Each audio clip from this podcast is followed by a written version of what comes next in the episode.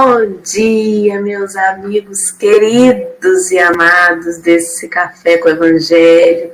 Sejam todos bem-vindos mais uma vez a uma manhã de estudos, de reflexões, de coração quentinho, de todos nós juntinhos aqui. Desde as 5h34 a Leime já tinha acordado para deixar o seu bom dia muito bom dia, querida. A Dalva Santos, em seguida, às seis da manhã, também levantou para deixar aqui seu bom dia. A Rejane Maria, e o povo foi acordando e chegando. A Marlene Madeira, Márcia Petronila, meu primo, o Jefferson Amaral, com certeza, né? Deve, devemos ter aí alguma, algum parentesco. A Graça Maria, Kátia Maria, a Geni eu fico imaginando o dia desse café presencial, vai estar todo mundo hum. muitas horas antes arrumando a mesa. Mira Portela, Sônia Centeno, minha querida amiga Geisa, a Fátima chegou, Fabi, que é a mãezona do fundão, sabe, Wellington? Essa aí é a que sai abraçando todo mundo, igual o milkshake do Bob's. Rosângela Gama, só que agora não pode abraçar pessoalmente, né? Abraça virtualmente. A Patrícia Couto e eu que estou com a voz rouca, mas esquivei do Covid. Não é Covid, é só uma gripe, com a graça de Deus. Meus amigos queridos, sejam todos abraçados aqui nesse café. Alessandra, nossa querida nova aniversariante do café, fez há dois dias atrás aniversário aqui com a gente. Como você está, minha amiga? Como está a sua manhã nesse dia? Bom dia, meu povo querido e amado. Eu estou energizada. E toda essa energia, desde meu aniversário, eu recebo da turma do fundão, do Café com o Evangelho da Espiritualidade, a gente não tem como ser a mesma, né? Uma amiga minha me falou essa semana que é biológico, como todo ser humano, assim, né, perfeitinho, como todos nós somos, endoidei antes do meu aniversário. A gente pira o cabeção e acha que há uma conspiração no universo, e acha que tudo é ruim. Isso acontece, meu povo. Isso não é historinha de um desenho animado. E aí ela falou assim, Alessandra, lembre-se, você está morrendo para renascer de novo. Todo romper de idade, toda vez que a gente chega no final de uma ideia, é uma morte, a morte daquele um ano que você, das coisas que você fez, do que você deixou de fazer. Então, é um novo ciclo que se inicia, então é um renascimento. Então, eu estou renascendo como toda pessoa que renasce vem cheia de vontade, né? E é assim que eu me sinto, com essa energia maravilhosa de Jesus que chega através do capítulo Evangelho que vocês tenham um ótimo dia, um ótimo estudo. E hoje estamos com uma pessoa extremamente sorridente aqui do nosso lado, nosso querido amigo Wellington. Seja muito bem-vindo ao Café com o Evangelho, que você se sinta acolhido. Dorinha colocou aí os nomes para você, né, na tela para todo mundo ver. Nosso chat é um chat participativo, então que você se sinta acolhido por todos também. Como é a sua estreia aqui no café? Fale um pouquinho de você, do Wellington, do seu trabalho no movimento espírita, um pouquinho para todos nós, e de quem você é amigo, porque o Café com o Evangelho conhece esse paizão que você tem e quis colocar ele até no potinho para levar ele para casa. Bom dia, querida Alessandra, querida Dora, queridas irmãs e irmãos que estão ou estarão conosco no momento oportuno. Olha, eu queria primeiramente dizer da alegria de estar aqui com vocês foi uma curtição de um tempo para cá, e essa curtição veio crescendo à medida que a gente ia se comunicando, ia recebendo as mensagens de vocês. Estou adorando tudo, já tinha antecipado aí para Dora. Adorei a vinheta de abertura, só tem uma reivindicação. Como bom mineiro, acho que faltou o pão de queijo junto ao café. Mas olha, o Wellington é, é uma pessoa como todo mundo que vem se esforçando para aprender e botar em prática os postulados da doutrina espírita. Sou de Tupaciguara e frequentamos lá o Centro Espírita Eurípedes Barçanufo e Paulo Apóstolo. E temos a bênção de ter uma amizade muito estreita com uma pessoa que às vezes eu fico aqui em dúvida se eu o chamo de amigo, professor, mestre, mentor ou pai, que é o Quincas Veloso. que muito me agrada tê-lo por perto, me auxiliando em todas as minhas necessidades. Eu dizia aqui é, às nossas irmãs que temos quatro filhos, um apressadinho, que eu espero reencontrá-lo em breve, porque o pressa de voltar para casa que ele deu, viu, gente? Ele desencarnou aos dois anos e dez meses, no ano de 2002. E agora tem mais um chegando para inteirar um jogo de futebol de salão. Nós vamos completar o quinto filho em dezembro, com muita alegria e gratidão. Esse é o Wellington, gente. Wellington, sinta-se abraçado aqui nessa grande mesa de café virtual que todo mundo já te adorou. Até por saber que você é amigo de Quincas, a gente já quer um pouquinho de você também. Excelente começar o dia com essa alegria, com essa vibração, com seu sorriso. E antes da gente então começar de fato o nosso trabalho, vamos fazer uma prece para a gente estar mais conectado ainda na espiritualidade, convidá-los também para esse banquete. Minha amiga Alessandra, você poderia fazer, querida? Lógico. Então, Quintas tem mesmo sobrenome que eu, Veloso, né? Então já vou re reivindicar o meu parentesco com Quincas. Devemos ser parentes também. gente, é com essa alegria maravilhosa que nesse momento da prece a gente diz assim, Senhor Jesus, que possamos sentir ao nosso lado, na nossa casa, na nossa vida, nesse momento em que a prece serve de reflexão, de contato, de aproximação com essa espiritualidade amiga que nos cerca. Espiritualidade essa que nunca nos deixa, por mais que nos sentamos sozinhos, nunca verdadeiramente estamos. Agradecemos a espiritualidade amiga do Café com o Evangelho, ao nosso anjo guardião e ao nosso Pai Maior, que permite tudo isso que a gente vive seja possível e permite o retorno de tantos para os nossos seis familiares, que permite sim o retorno também dos nossos entes familiares à nossa casa de verdade, que é o plano espiritual. Porque neste momento que ainda vivemos de pandemia, tantos retornam para cá, tantos retornam para lá.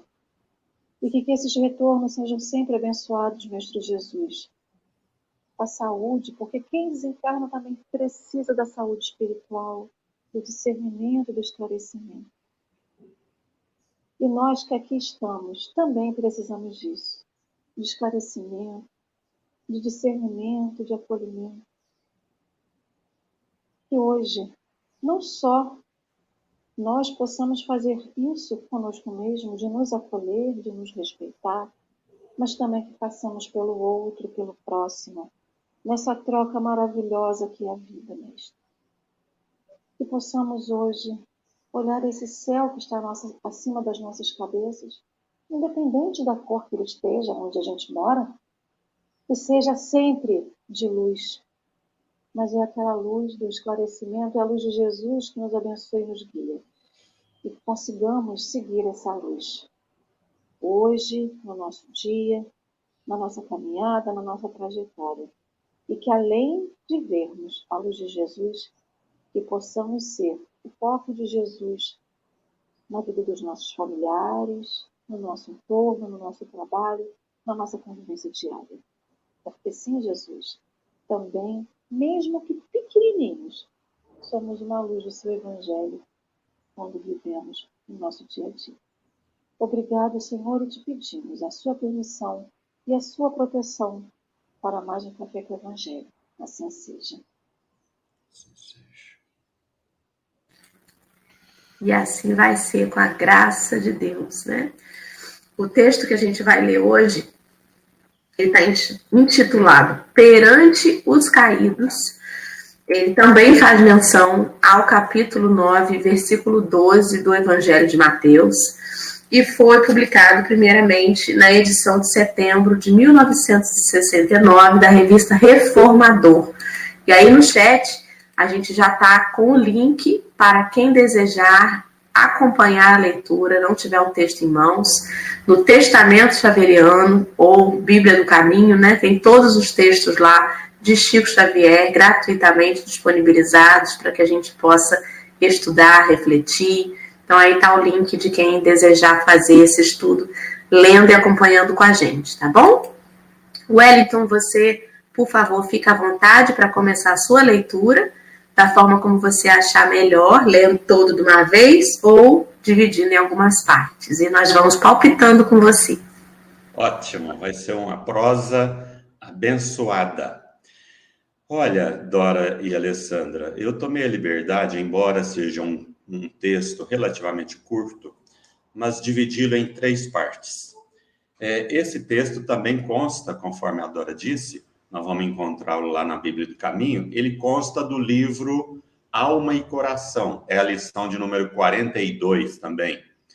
E nós dividimos na primeira parte, onde Emmanuel vai fazer uma apresentação da sua abordagem. A segunda parte, então, Emmanuel traz uma analogia de três criaturas. E depois o fechamento, o coroamento de toda a sua dissertação. Então vamos à primeira parte. Diz-nos assim: tão fácil relegar ao infortúnio os nossos irmãos caídos. Muitos passam por aqueles que foram acidentados em terríveis enganos e nada encontram e nada encontram a fim de oferecer-lhes senão frases como estas: eu bem disse, avisei muito. No entanto, por trás da queda de nosso amigo menos feliz, estão as lutas da resistência que só a justiça divina pode medir. Eu, eu gostei muito dessa abordagem de Emmanuel, é, Emmanuel sendo Emmanuel, como me diz um amigo, o Gustavo aqui, Interessante, gente, um dia desse nós, no, no programa Prosa Espírita, do qual participamos, inclusive hoje tem, às 20 horas, toda quinta-feira. Perguntamos assim para Gustavo: Gustavo, qual texto de Emmanuel que você mais gosta? E a resposta foi surpreendente. Sempre o último que eu leio. Porque com todos os textos de Emmanuel se aprende bastante, né? Pois bem, nessa primeira parte, Emmanuel nos chama a atenção para a nossa conduta perante o outro. E eu também acrescentaria que perante nós mesmos, quando nos fragilizamos. Eu fiquei pensando aqui, Dora e Alessandra, vamos pensar é, como nós nos comportamos na rua, ou em casa, ou no trabalho, onde quer que estejamos. Se alguém se desequilibrar perto de nós, desequilibrar é, no sentido da palavra mesmo, for ao chão, cair. Eu penso que nós não ficamos ali olhando, ah, mas também olha o calçado que ele ou ela escolheu. Ah, mas também, para que andar tão rápido? O, o ímpeto que nós temos é de, antes de qualquer tipo de analogia, ampará-lo, não é, Dora? Ou para evitar a queda, ou para reerguê-lo. Não é assim que a gente faz? Pelo menos deveria ser, né, Wellington? Pelo menos deveria ser. Mas algumas vezes a gente se sente assim tão é, incapaz de cometer erro, né? a gente se cobra tanto que a gente não tem clemência nem com a gente mesmo, como você falou. Quando a gente cai, a gente pensa assim: mas eu sou uma topeira. Como é que eu não vi esse buraco? Como é que eu paguei um mico desse? A gente não se acolhe. E justamente a maneira como a gente trata o outro é também a maneira como a gente se trata. Exato. Às vezes até pior. Às vezes a gente se trata pior do que trataria um outro, sabe? Às vezes eu olho no espelho e falo assim, Doralice, se um ano de, de pandemia parece que foram uns 10. Como que você está envelhecida? Olha essa olheira, Doralice. Aí eu fico pensando assim, gente, mas eu não falaria isso para outra pessoa. Eu não teria coragem de virar para outra pessoa e falar isso. Por que, que eu tenho coragem de ser tão cruel comigo mesma, né? Às vezes a gente se, se, se, se trata mal mesmo, a gente não tem carinho com a gente também, muitas vezes. Verdade. Só corre mesmo. Não é, Alê? Ale, quer acrescentar algo? Gente, todo dia quando eu me olho no espelho, eu vejo uma nova ruga. Todo dia eu faço isso comigo, eu vou admitir. Mas eu tava. É, gente, porque né, a gente tem que ter uma autoavaliação, mas que essa autoavaliação ela não seja crítica. Porque assim, se eu me olho e vejo uma ruga, ou eu vejo alguma coisa que eu não gosto, a gente tem que pensar que, que a gente vai fazer com isso. E não é apontar por apontar. Porque falar assim, nossa, eu estou com uma olheira hoje, o que, que eu vou fazer com isso? aceita que dói menos, porque a velhice chegou, a idade está chegando, não tem tanto colágeno assim para sustentar mais a pele, tá, ter o viço, ou eu vou aceitar ou eu vou correr atrás, eu vou fazer alguma coisa, vou fazer alguma coisa que me deixe mais feliz, que possa me tonificar mais. A gente usa esse exemplo da pele porque é uma coisa tão pequenininha, tão banal, mas que a gente realmente faz isso no dia a dia, né? E essa coisa do eu disse, eu avisei muito, gente, mas eu faço tanto isso. Eu faço isso comigo, faço com alguém mais, algumas pessoas mais próximas, mas eu já fiz mais. Eu tento me policiar. Porque quando a gente chega ao ponto de falar assim, olha, eu avisei, é porque a gente acha que é fácil. Mas se fosse tão fácil, por que, que a gente não faz na nossa vida? Porque eu vou falar assim, Dora, Dora vai e conta alguma coisa para mim, eu falo assim, tá bom, Dora, não sei o que, Dora depois falar, Alessandra, deu tudo errado. Eu falo assim, mas eu te avisei pra você não fazer isso. Olha, eu sabia que não ia dar certo. Então, assim, é muito fácil, né? Apontar o outro e dizer que a caminhada dele é fácil, ele errou porque ele não teve atenção, ou porque ele deixou de fazer alguma coisa, é muito mais fácil. E quando a gente fala assim, eu bem disse, eu avisei muito, parece que é aquela pá de cal que você joga em cima da pessoa, o balde de água fria, que às vezes ela vem querendo um acolhimento.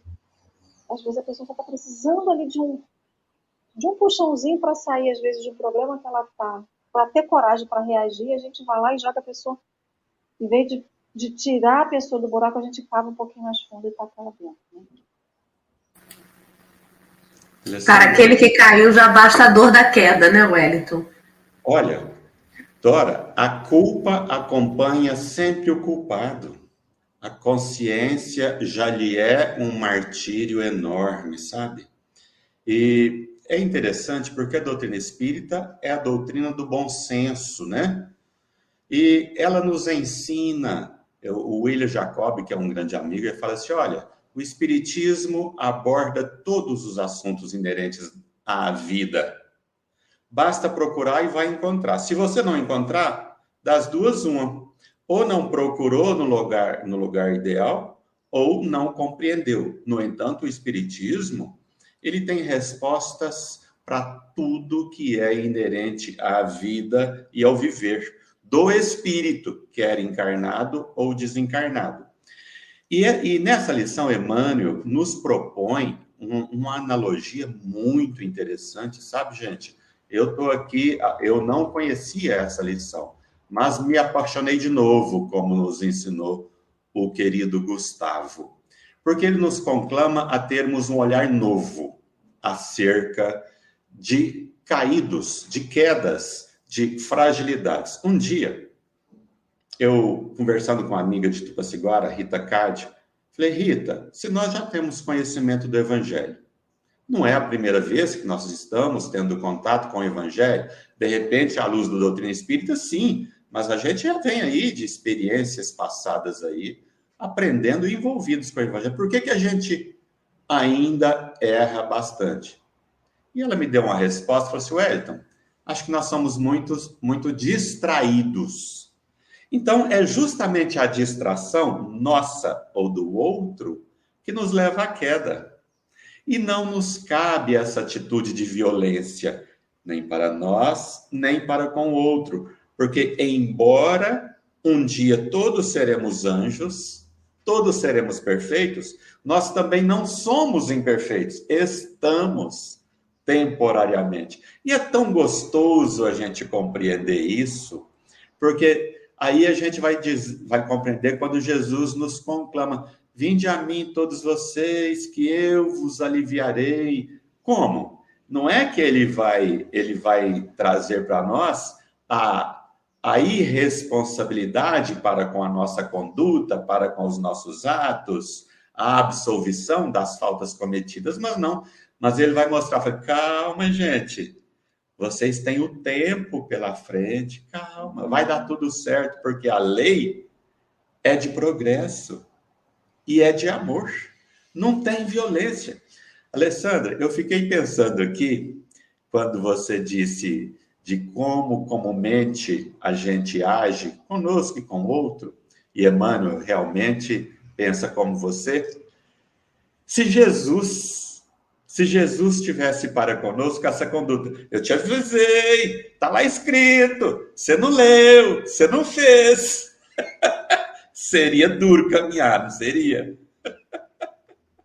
Vamos pensar, nem Jesus, se os nossos anjos guardiões, que estão aqui do nosso lado, para nos ajudar, toda vez que ele dá uma boa intuição, a gente não faz, eu te avisei, não era para você fazer, você vai lá e fez.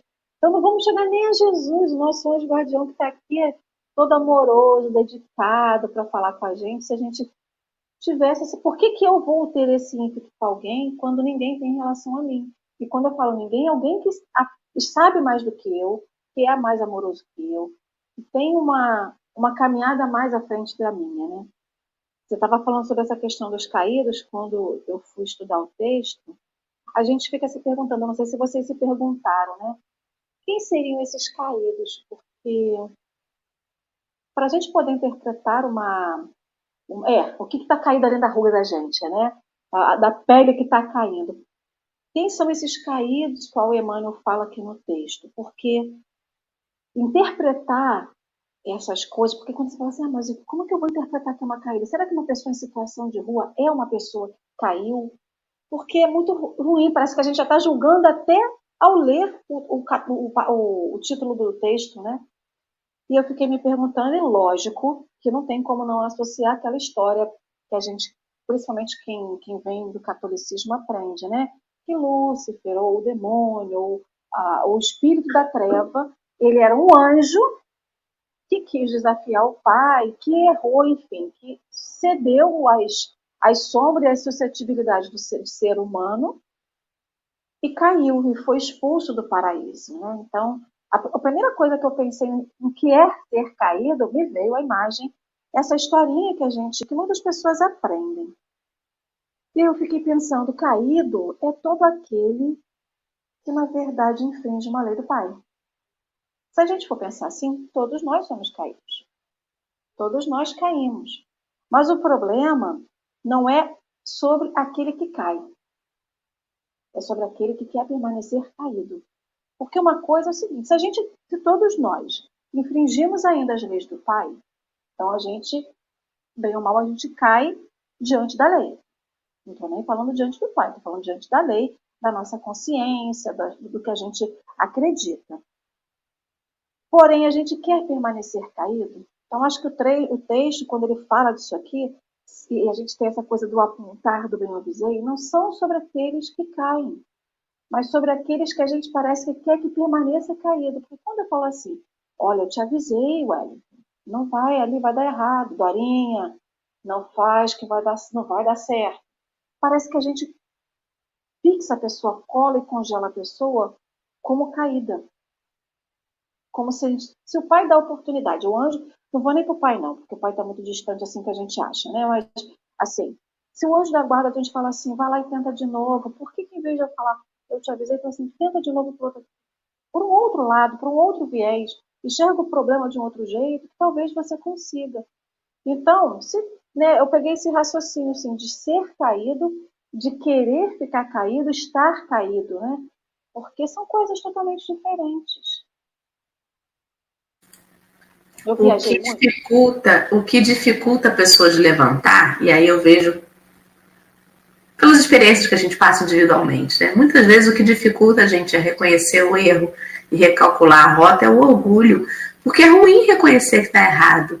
É ruim reconhecer que você estava ali sustentando uma coisa como verdade e não é bem assim. Então, quando você não recebe o acolhimento do, do seu erro, da sua queda, o orgulho te chama para ficar no chão. E às vezes você reconhece que está errado, mas continua sustentando aquilo como se fosse uma verdade. E a gente foi ensinado a ser assim. Quando uma criança comete um erro, a primeira coisa que a gente faz é repreender. Mas eu falei para não fazer e você fez. É, é, a gente foi criado assim. E, na, sem perceber, a gente estimula o orgulho do outro. Quando você acolhe o erro do companheiro, você permite que ele se desvista da capinha do orgulho e aceite sua mão estendida. Não é fácil ser ajudado. Não é fácil estar caído e receber ajuda para levantar. Você precisa vencer a coisa que mais te atrapalha a seguir, que é você mesmo. Você precisa dizer para você mesmo que estava equivocado. E as pessoas têm muita dificuldade com isso. Tem dificuldade com isso porque acham que a minha palavra é uma só. Se eu falei isso, vai ser isso até o fim. E não é. O tempo muda, a, a, a, os fatos né, vão se desdobrando de algumas formas e a sua própria maturidade vai enxergando as coisas de outras formas. Você não conhece tudo ainda, você não conhece todas as versões dos fatos. Então, de repente, aquilo que você tirava como verdade não é. Mas é difícil assumir, né? Tão complicado. A gente vê isso, inclusive, na sociedade, quando a gente levanta bandeiras, quando a gente cultua pessoas, né? Tem uma história muito interessante, por exemplo, é, do, do, livro Lindos Casos de Chico Xavier, eu não vou me estender para a gente poder seguir para a leitura, em que um companheiro foi até Pedro Leopoldo conhecer o Chico, porque ele era incrédulo, e ele disse que a fé dele estava nas mãos, estaria nas mãos de Chico. Só quando ele chegou em Pedro Leopoldo, Chico estava a trabalho fora da cidade. E aí ele começou a esbravejar e falou assim: agora que eu não acredito em mais nada. Porque se me disseram para vir aqui que o Chico ia mudar a minha fé, eu chego aqui, ele não tá, é porque não é para ser, é porque eu não acredito, isso é tudo mentira, isso é tudo balela, ele está se escondendo e, e, isso é mentira. E aí isso chegou no ouvido do Chico, ele ficou preocupado, falou assim, caramba, e agora? Eu tinha que voltar para poder acolher esse irmão. Emmanuel virou para ele e falou assim, se a fé dele está depositada em cima de você, completamente falível, é melhor que ele realmente fique como está que a fé dele tem que ser em Jesus. A única verdade que não vai se quebrar, que está aí há milênios. Essa verdade não se quebra. Mas se ele quer depositar a fé dele em cima de você, é melhor que ele fique lá do jeito que ele está. Não volte, não. E é isso. Em que, que nós estamos apostando as nossas verdades? Até na interpretação que a gente faz na palavra de Jesus, às vezes a gente está equivocado. Às vezes a gente usa a passagem evangélica para justificar equívocos do nosso comportamento, da nossa moral, né? Wellington, vamos seguir o texto, querido? Pode fazer suas considerações e segue a leitura. Abre o microfone. Olha, Dora, eu fiquei pensando aqui o quanto a gente confunde, sabe? O crime com o criminoso, a queda com o caído. E nós não podemos mais confundir. Nós não precisamos de compactuar com as ações de ninguém, mas nós devemos amá-lo como ele é, sempre. Vamos lá, vamos ler mais um trecho. Essa parte agora é muito interessante. Emmanuel vai analisar três criaturas e ele vai mostrar para nós a luta, olha só, desses três, antes de caírem, ou de caírem por completo, como queiram. Esse foi impelido à delinquência e faz-se conhecido agora por uma ficha no cadastro policial. Mas até que se lhe consumasse a ruína, quanto abandono e quanta penúria terá arrastado na existência, talvez desde os mais recuados dias da infância. Aquele que se arrojou aos precipícios da revolta e do desânimo, abraçando o delírio da embriaguez, Contudo, até que tombasse no descrédito de si mesmo, quantos dias e quantas noites de aflição terá atravessado a estorcegar-se sob o guante da tentação para não cair. Olha que bacana. Aquele entrou pelas vias da insensatez e acomodou-se no poço da infelicidade que cavou para si própria. Aquela, me perdoe. Aquela entrou pelas vias da insensatez e acomodou-se no poço da infelicidade que cavou para si própria.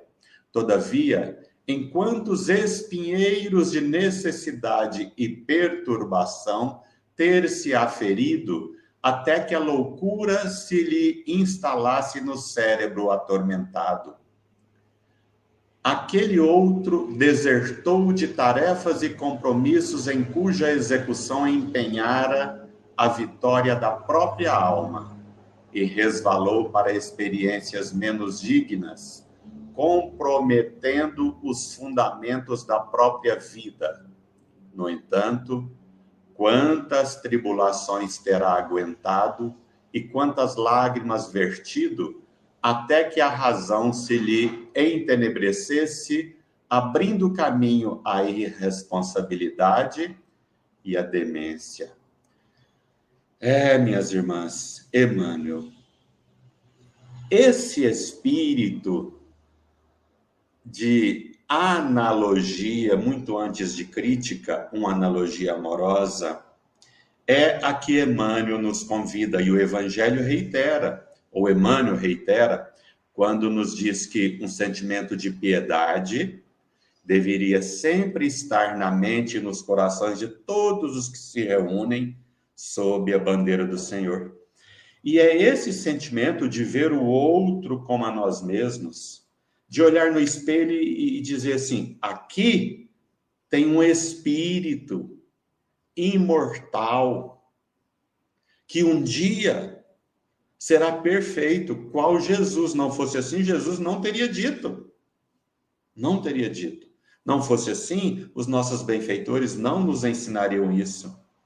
E isso é tão importante a gente compreender que não se espera de um aluno do curso de medicina no primeiro período que ele seja um hábil cirurgião neurológico, mas pode ser que na conclusão do curso ele se especialize em neurologia e venha talvez a ser o maior cirurgião. No entanto, não lá no primeiro período, porque ele ainda não adquiriu todo o conhecimento necessário para o desempenho da tarefa que vai lhe caber no futuro. E aí a gente entra nesse auto-julgamento e nesse pré-julgamento do outro. E eu me recordo de um amigo espiritual, aí a gente quer bancar Deus. Aí vem dor, aí vem sofrimento para nós, para o outro. Quando o ideal, segundo Emmanuel, nos, nos orienta, e eu acho que essa é a expressão mais sábia, nos orienta é que nos reconheçamos como espíritos em evolução. Isso é bom que a gente entenda, porque nos faz olhar para frente e ver que um dia seremos perfeitos. Mas também nos conclama a olhar para trás e ver de quantas quedas nós já levantamos, quantos caminhos nós já trilhamos, quantas superações estão acumuladas em nós Oh, minhas irmãs e irmãos, pensem se a gente pudesse olhar a extensão das nossas conquistas. Ah, eu penso que isso seria motivo de muita gratidão quando a gente olhasse para trás e enxergássemos os reinos que já visitamos, os vários continentes que nós já reencarnamos os arrastamentos, os prazeres no mal que nós já tivemos, e isso não faz parte mais de nós. Se a gente hoje avista um animalzinho sendo maltratado, aquilo já nos conclama a uma defesa imediata. É avanço, não é, gente?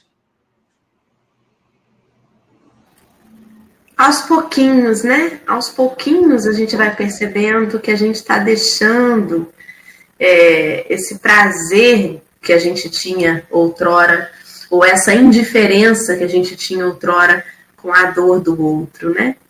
E muitas vezes também a gente parte de um julgamento totalmente de fora, achando que o outro está caído, quando não está.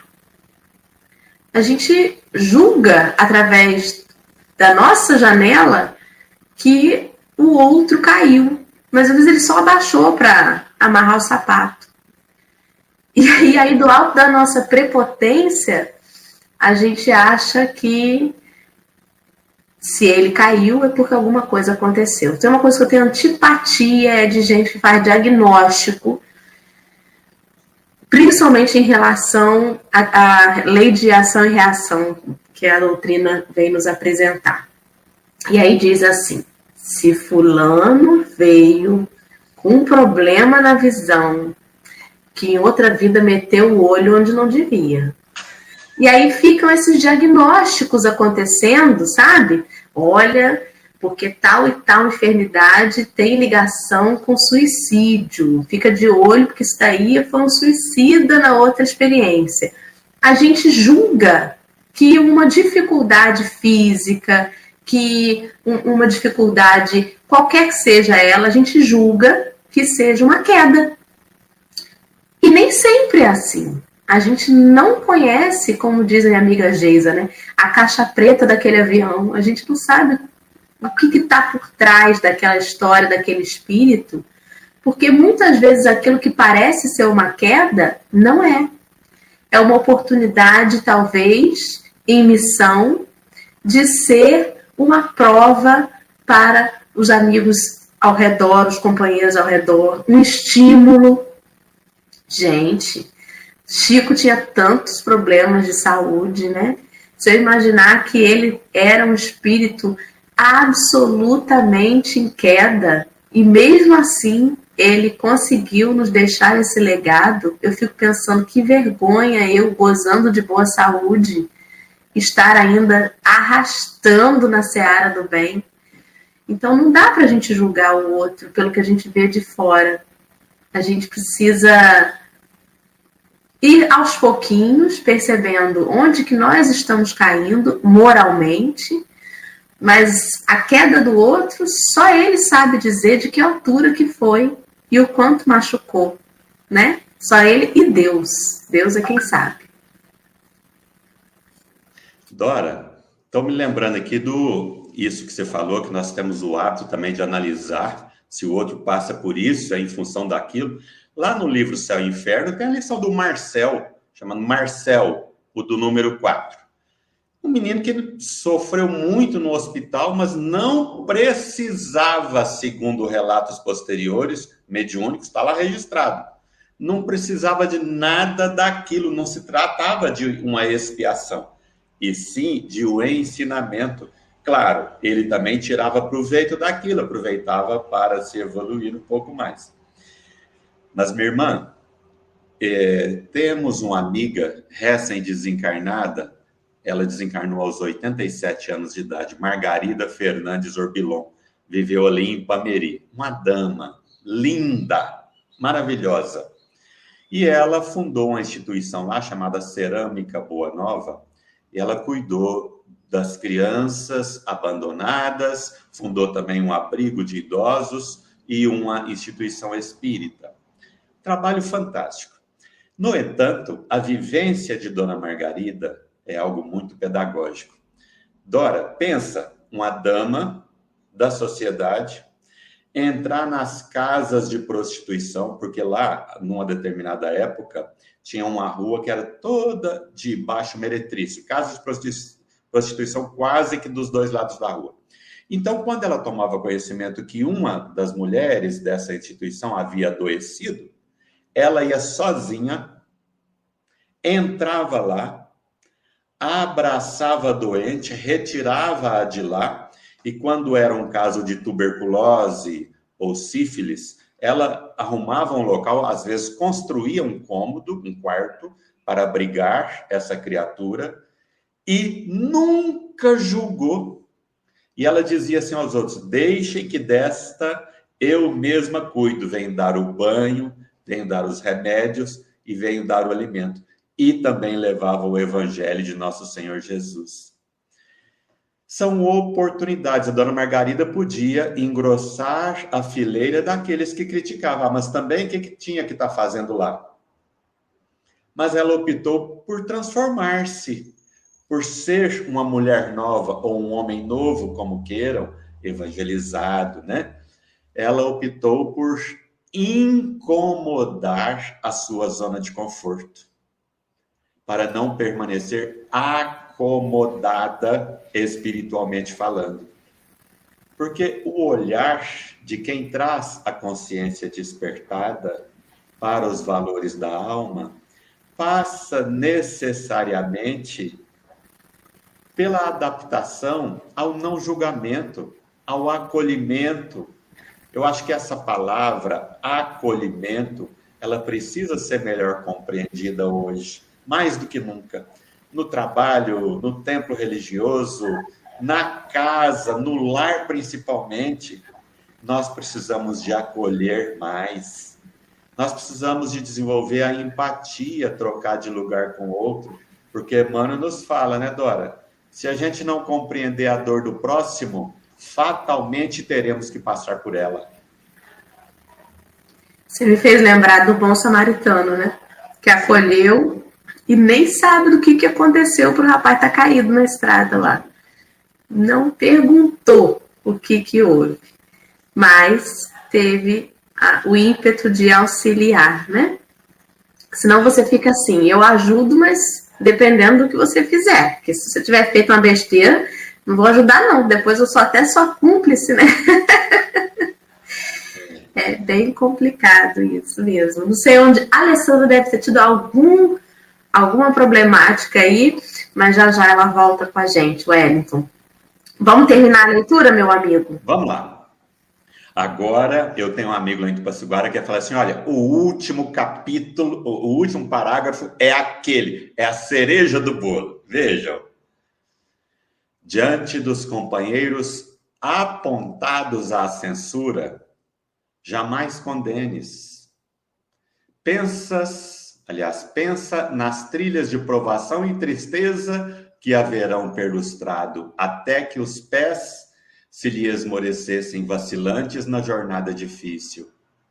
Reflete na corrente de fogo invisível que lhes terão requeimado a mente, até que cedessem às compulsões terríveis das trevas. Então, e só então, sentirás a necessidade de pensar no bem, falar no bem, procurar o bem e realizar unicamente o bem, compreendendo por fim a amorosa afirmação de Jesus: Eu não vim à terra para curar os sãos. Emmanuel é fantástico. Alessandra, minha irmã, Fico pensando aqui se às vezes que a gente vai ao médico, né, para curar alguma enfermidade, no meu caso eu faço um tratamento para um dos olhos. Se o médico fala assim, olha, a culpa é toda sua. Se ele for reencarnacionista, então, né? No passado você meteu seu olho no buraquinho da fechadura. Ou então fala, olha, eu, a culpa é sua, agora você se vira pessoa. Mas isso não acontece, né, Alessandra? Eu fico pensando o seguinte: a gente quer achar sempre a justificativa por o que a gente tem. Então, se eu nasci com uma deficiência no pé, porque eu chutei é, muita coisa que não deveria, eu chutei muita gente, né? Então a gente uhum. quer sempre correlacionar uma doença física com alguma coisa que a gente teve, sendo que o foco não é no porquê que eu estou doente, sim como que eu vou tratar a doença. E just, é, pegando essa questão aqui do, de, de, ser caído, de estar em conflito ou em discordância, em dissonância com, a, com as leis de Deus que está dentro, dentro de cada um de nós, com a lei de causa e efeito, com a lei da natureza, com todas elas, eu fico me perguntando, a gente dá muito mais importância ao problema do que à solução. A gente não quer a solução. Quando a gente aponta o outro, quando a gente é, quando eu estou com esse negócio de agente, tem que tirar o agente 007 da minha vida. Quando nós, né? Quando nós estamos nesse hábito ficamos presos nesse hábito do apontar e do julgar o outro pelo que ele tem, a gente quer ficar, nós queremos ficar muito nessa coisa do da, da causa e não da solução. Eu vou lá só apontar, como se eu tivesse uma ferida e ficasse tirando a casquinha sempre. Quando eu não quero a solução, eu sempre fico coçando a feridinha para que ela não se feche. E eu não quero a cura. Então, assim, às vezes a cura até tem que precisar para a cura tirar a casquinha de cima para poder expor a ferida, limpar, higienizar e tudo mais. Mas não quero isso. Dorinha fala muito do, do, do, desse livro do Chico, do, dos meus casos de Chico. Eu, quando li esse texto aqui, eu lembrei de uma outra historinha que não é desse livro do Chico, né? Mas eu li uma historinha que diz o seguinte: Simão Pedro estava Jesus já tinha desencarnado, já tinha retornado para o plano espiritual. Simão Pedro estava em casa e fazendo uma prece rogando a Jesus que o enviasse, que desse trabalho. Ele queria ser útil. Ele queria ser útil e queria trabalho. Conversou com Jesus, Jesus apareceu para ele e aí ele ficou muito feliz. Jesus falou: tá. Aí ele falou assim: então a partir de quando que o senhor vai me mandar trabalho para eu ser útil? Fique atento, a partir de amanhã. Aí ele estava lá naquela casa que seria a casa do caminho, limpou, higienizou, deixou bonito, botou flor para receber Jesus e ficou o dia inteiro esperando Jesus chegar com a casa tinindo. Aí chegou uma pessoa na porta, bateu, era uma pessoa que tinha incidido no crime, queria ajuda para não ser massacrado. Não, você errou, fiquei do lado de fora. A pessoa foi espancada. Daqui a pouquinho bateu uma pessoa que estava bêbada. Não, você está bêbado, não pode, porque eu estou esperando Jesus, você vai macular a casa. Aí botou o bêbado para lado de Depois chegou uma mulher precisando de ajuda. Ele mais uma vez criticou a mulher e você errou, vai lá para fora de casa. Não pode macular a casa que eu ia esperar. Eu tô, arrumei para esperar Jesus. E, no fim das contas, Jesus apareceu e falou assim: Mas Jesus, eu te esperei o dia inteiro. Ele falou assim: Mas eu apareci o dia inteiro, você não queria trabalho? Aí foi quando Jesus fala para ele, falou assim, eu não vim para os santos, eu vim para os doentes. Se você, como meu tarefeiro, precisa de trabalho e também precisa tratar os doentes, eu te mandei um monte de doentes para você tratar, para você acolher. E o que, que você fez? Tacou todo mundo porta-rua e não fez nada. E assim somos nós. Na busca sempre de apontar o erro do outro, de apontar a infração à lei de Deus mas nunca querendo tratar os doentes. Se eu estou doente, porque estamos todos doentes, independente se estamos lá no médico tratando a diabetes, o olho, a pressão, qualquer tipo de doença física, todos nós tratamos doenças da alma. Todos nós, de noite ou durante o dia, quando temos problema, o que, que a gente faz? Uma prece, né? Quando a gente consegue enxergar além do problema, a gente vira os olhos para Deus, a gente olha para vezes para cima, olha para o lado, mas a gente para e faz uma prece, rogando a Jesus. Quando a gente para e roga uma prece, o que, que a gente está fazendo? Buscando a cura. Buscando, não a cura, mas buscando o alívio para uma dor. E essa dor é justamente isso. É uma infração, é uma doença da alma da gente. É uma dor que incomoda. Se incomoda, se a dor incomoda, a gente quer um remédio. Se não tem uma pílula, uma homeopatia física para a gente tomar, uma novalgina, uma dipironinha, alguma coisa, a gente tem que tomar uma pílula e a pílula de hoje é Jesus.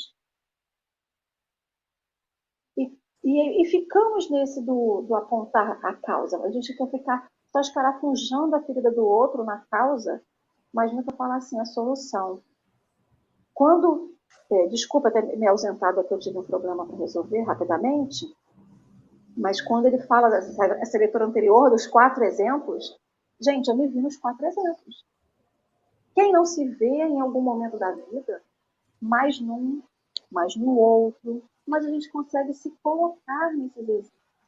A gente consegue ver os nossos amados e queridos companheiros de jornada nesses exemplos. E aí ele fala uma coisa aqui: reflete nas correntes de fogo invisível que lhe terão queimado a mente. O que que não queima a nossa mente durante o dia? Bom, pelo menos eu posso dizer por mim, a minha queima o dia inteiro. Seja com uma coisa ou com a outra. Mas ao mesmo tempo que ela queima, eu tento a água para aplacar isso. E a água é Jesus. Não é fácil, ninguém está dizendo o que é, mas a gente fica nessa busca, né? Desculpa, eu acabei falando demais. Falo não. Sabe o que, que eu me lembrei aqui? De uma história do Quincas, vou ser bem breve. O Quincas, há poucos dias agora, recebeu. Tem até uma pessoa perguntando: cadê o Quincas? Já já ele deve estar de volta por aqui. Ele é querido todo lugar que vai, nunca vi. Mas o Quincas recebeu a visita na casa dele. É, é muito frequente as pessoas irem lá pedindo algo, muito frequente. Mas uma das visitas me chamou a atenção esses dias. Uma hora da manhã, alguém toca o interfone da sua casa. E estava bem frio, muito frio. Foi agora, nessa última frente fria. Aí, quando o Quincas foi atender, o moço falou, a, a que se propunha, falou assim: Mas essa hora, olha, o que, que você quer que eu faça? Andei o dia inteiro e não consegui nada.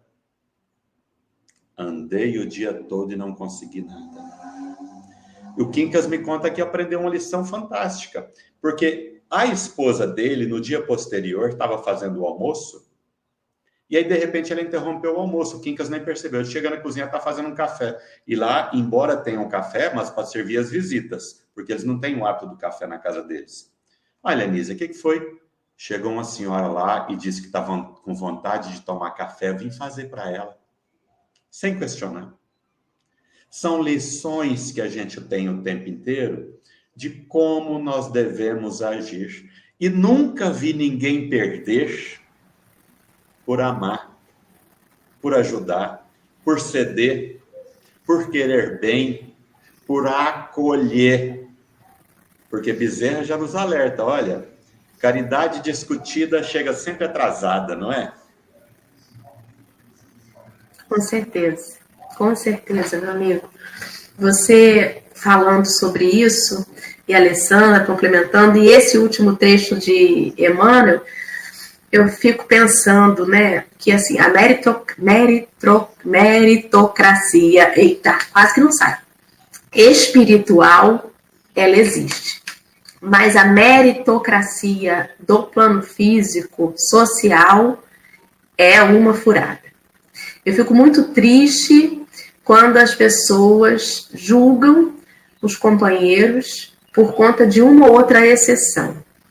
Aí aparece uma matéria assim: Menino de 17 anos passou no vestibular de medicina estudando nos livros que achou no lixão. Tá vendo? É possível, meu irmão. É sério que você acha isso? Que você acha que todos os meninos da comunidade tinham que estar catando livro no lixão para estudar para o vestibular de medicina? É sério que as pessoas acham que essa exceção é a realidade de todo mundo ali?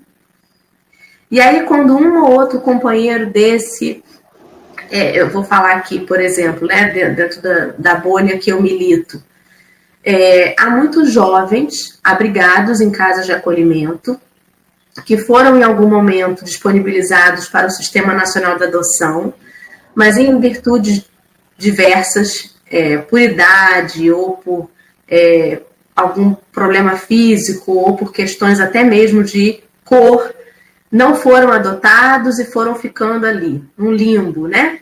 Quando eles fazem 18 anos, eles são retirados, convidados a sair daquela casa de acolhimento, aos 18 anos. E aí eles retornam para a sociedade e eles têm que se virar. Eles têm que trabalhar, eles têm que se bancar, eles têm que morar, eles têm que comer. Com 18 anos.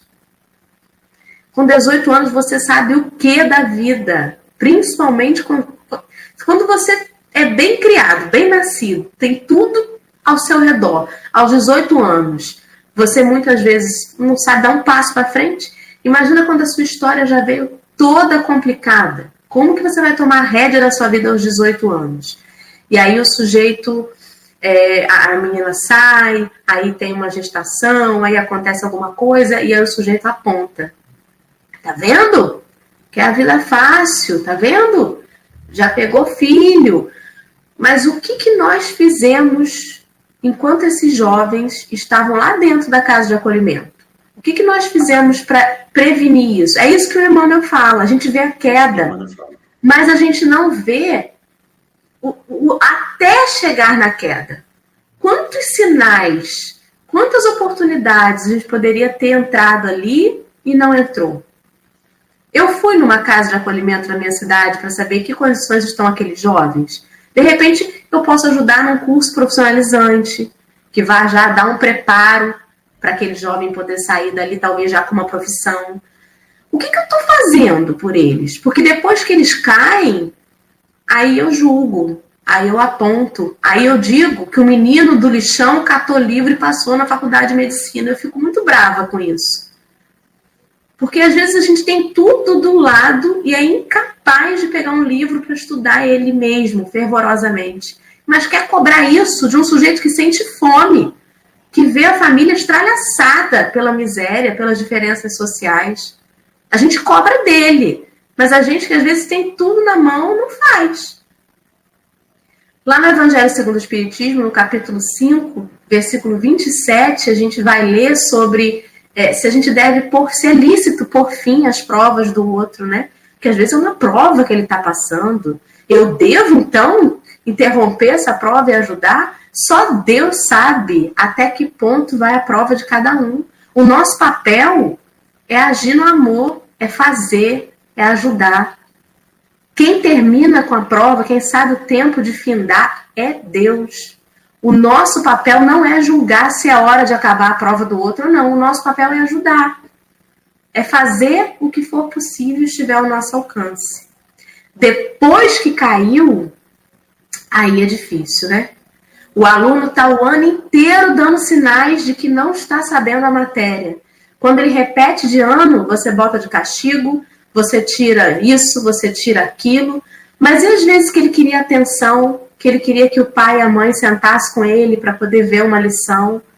E durante todo o ano letivo, o que, que você fez por essa criança? E é isso que foram as minhas considerações finais, já com o tempo estourando, porque ainda tem um vídeo do irmão de Wellington para a gente passar. Alessandra, você tem alguma consideração final, meu amor, para colocar? Quero ver o vídeo do irmão do Wellington. Agradecer Wellington. imensamente o Wellington pela sua presença. Desculpa, Dorinha, só para agradecer o Wellington pela, pela maravilhosa partilha de hoje e a Dorinha também. Wellington, eu vou deixar com você então as suas considerações finais e quando você falar roda o vídeo, eu estou aqui prontinha. Ah, também é muita gratidão essa oportunidade de conhecê-las aqui, ainda que virtualmente. Estou vendo as pessoas aqui também contribuindo para que o nosso café seja ainda melhor, participações tão carinhosas. Que Jesus nos abençoe a todos e vamos seguir sempre Jesus, modelo e guia de todos nós. Roda o vídeo.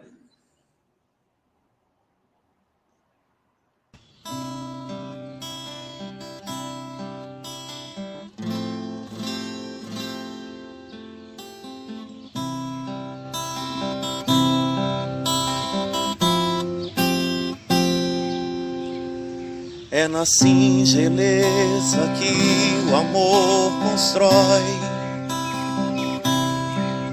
toda ponte para alcançar alguém.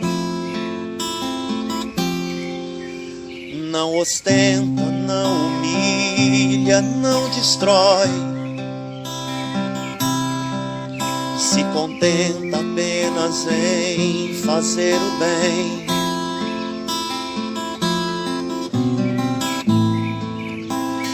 Bem e a caridade são pura simplicidade. Não carecem de riqueza.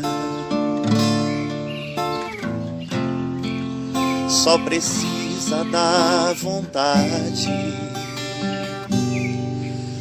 Eu sei que falar do bem sempre encanta e preenche de alegria o coração.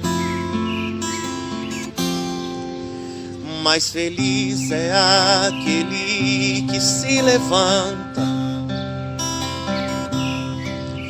e transforma a palavra em ação.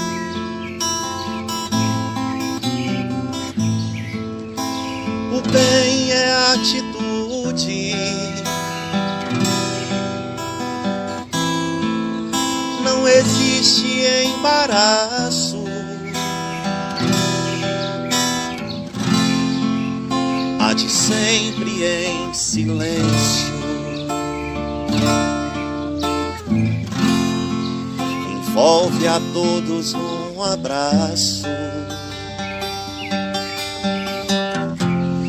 É assim que o bem vai surgindo com a força da simplicidade, tendo sempre em Jesus o Nazareno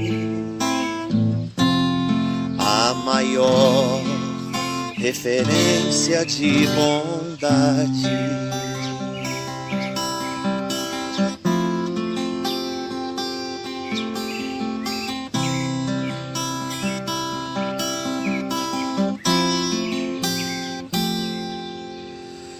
Como o sol que chega abraçando a terra em suprema força e generosidade. O bem vai se achegando e nunca erra. Em um silêncio profundo e simplicidade.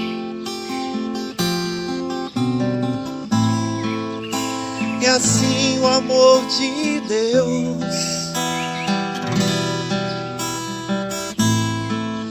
e a bondade de Jesus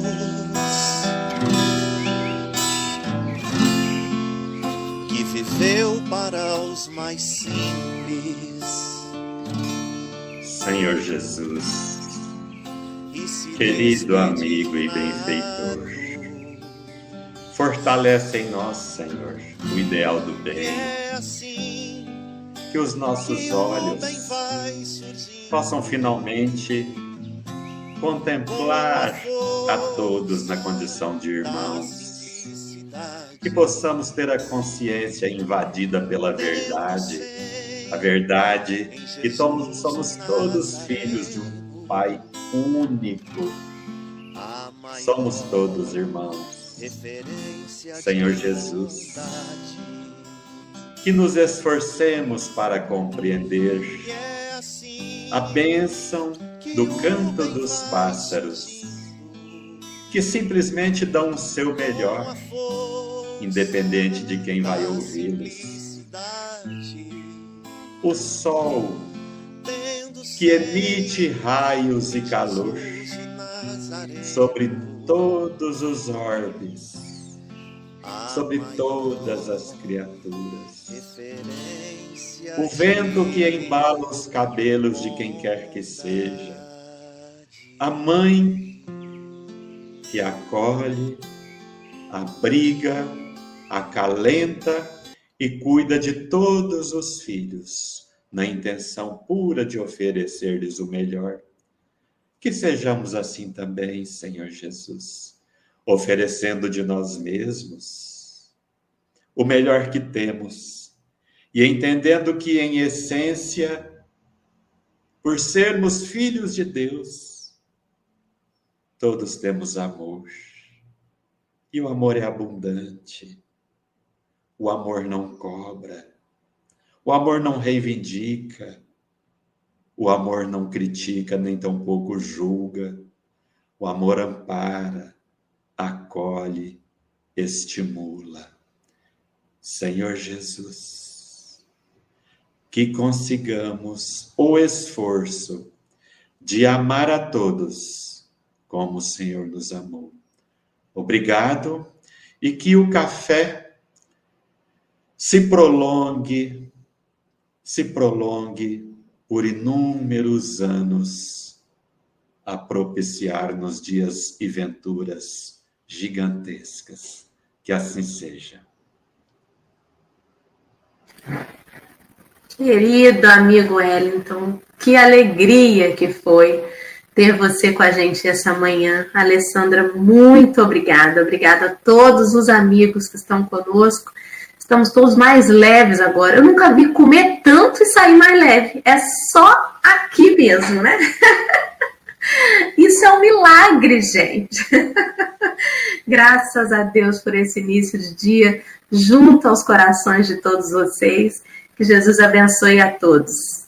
Assim seja. Tchau, meu povo. Fiquem com Deus. Um ótimo dia. Lembrando que amanhã, sete horas da manhã, tem mais café.